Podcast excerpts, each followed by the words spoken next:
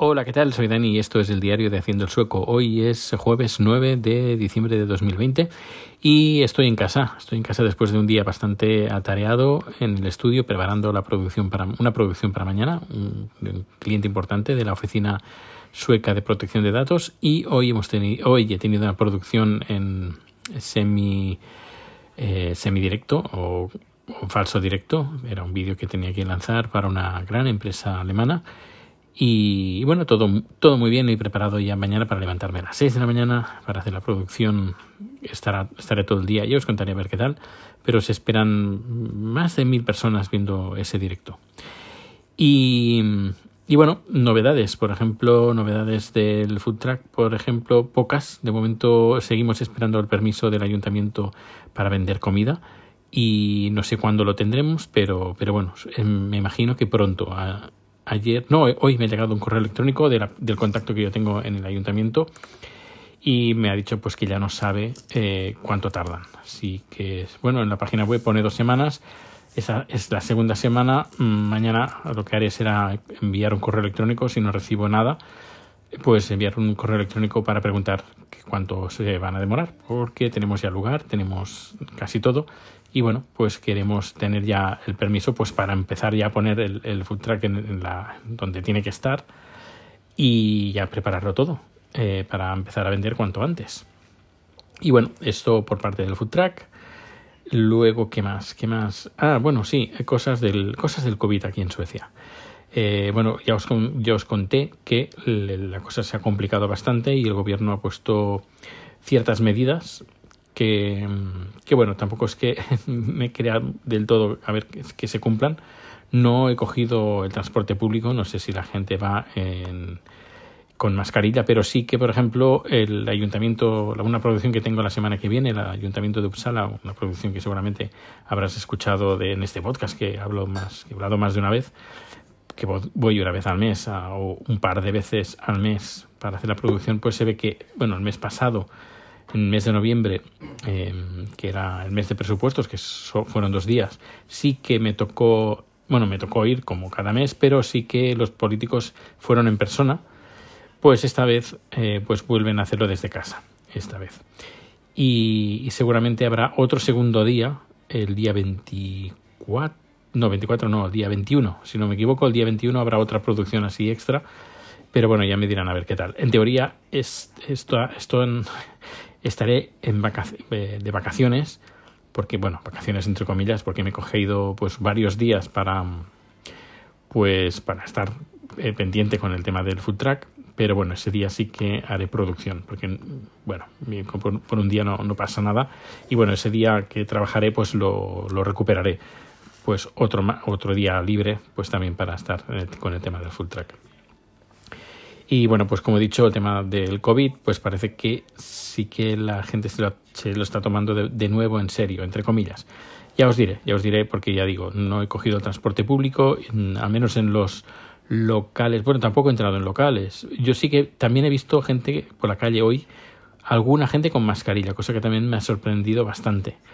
Eh, pero igualmente no he notado que en los lo locales, locales cerrados, haya haya, bueno, esté todo el mundo con mascarilla. Más bien, es, pues bueno, cuatro gatos. Bueno, ya, iré contando. Eh, luego también ha salido un dato bastante importante que no sé, esto sí qué correlación tendrá también con otros países, si también se cumplirá en España.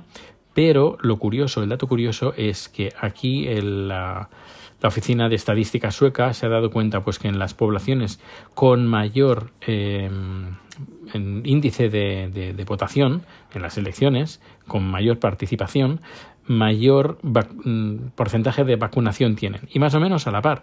Eh, ponían en el artículo que lugar, eh, ciudades o pueblos donde el 90% de la población había votado, pues el 90% de la gente se ha vacunado.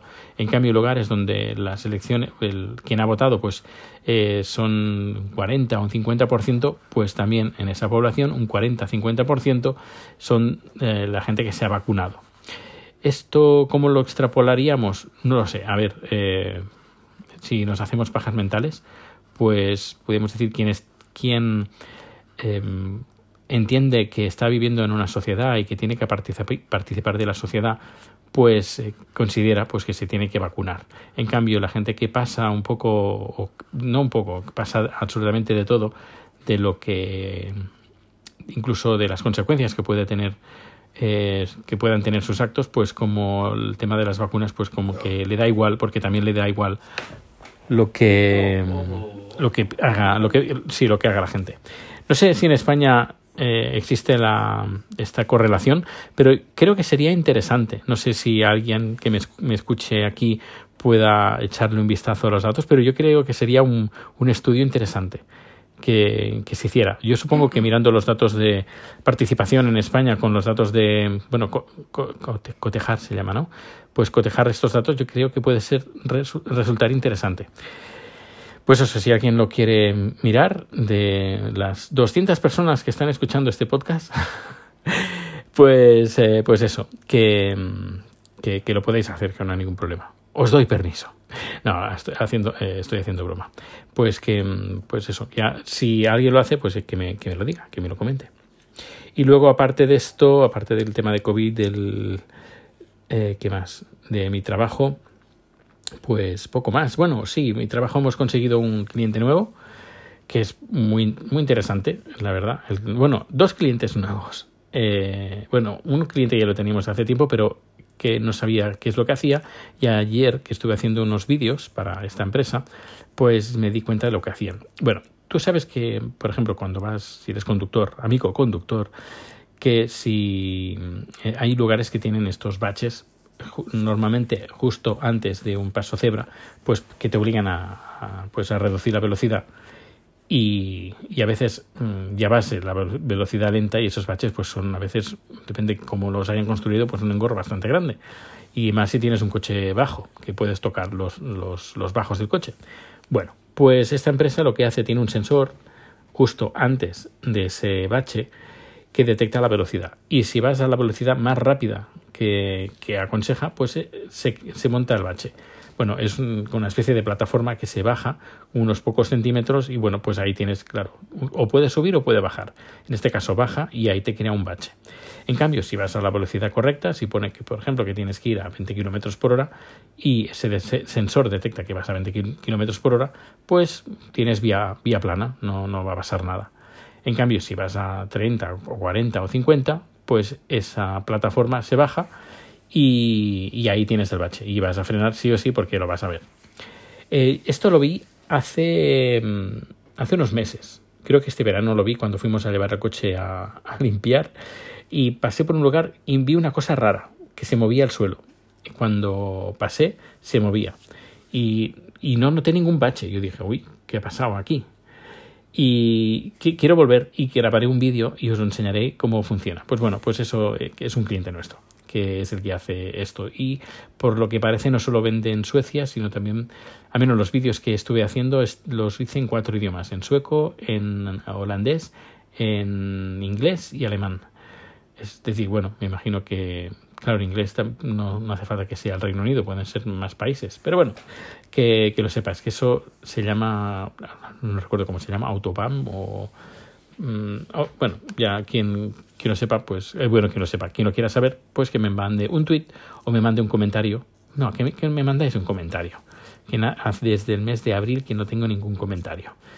Aunque he de decir que sí que he recibido algún correo electrónico. Que eso me ha alegrado muchísimo. Que por cierto, eh, correos así o mensajes me dan como energía y gasolina para seguir haciendo el podcast y, ver que no, o, incluso comentarios en Twitter, que también me sirven. Pues eso, que es como, como gasolina, como energía que me dais eh, para, para, seguir haciendo el podcast. Que hay gente detrás, eh, del, está al otro, bueno, gente al otro lado del micrófono. En fin, y el otro cliente que quería comentaros es la no sé si no sé si es agencia bueno es una una escuela oficial de que eh, enseñan y educan a la gente que está trabajando en centrales nucleares eh, y claro pues eh, los cursos estos los streamings y todo eso lo harán a través de nuestra plataforma pero lo van a hacer con un desde sus propios servidores. Es decir, que nosotros lo que vamos a hacer es instalarle pues toda nuestra plataforma en sus servidores, porque claro, eh, tratan con temas muy delicados, mm, muchos de, ellos son secretos, incluso secretos de Estado, eh, pues, eh, pues bueno, pues eso, que, que, es importante pues que este cliente pues haya confiado en nosotros para pues tener toda su plataforma de, de, streaming con sus clases y todo. No, a ver, no sé exactamente qué es lo que harán, pero bueno, que por lo que han, han dicho, pues quieren todo el sistema eh, instalado en sus servidores. Que esto, bueno, no es el primer cliente que lo, que lo tiene, sino, por ejemplo, la Corte Suprema de Australia, por ejemplo, por poner un ejemplo, creo que tenemos cinco o seis ya, y muchos contactos por lo que están diciendo los, los comerciales, eh, cosas importantes que van en marcha, como por ejemplo, bueno, este ya está y se instaló y creo que se instaló la semana pasada, que es el Ministerio de Asuntos Exteriores de Estonia. Es decir, que va Telitac eh, con la importancia de las empresas que, están con nosotros. No sé, es, es, interesante. Bueno, pues nada, hasta aquí em, el podcast de hoy. espero que te haya gustado.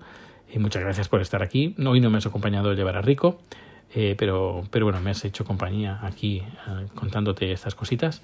Y ya sabes, si para cualquier cosa todos los datos de contacto están en haciendoelsoco.com y nos, pues nos vemos o nos escuchamos muy pronto. Hasta luego.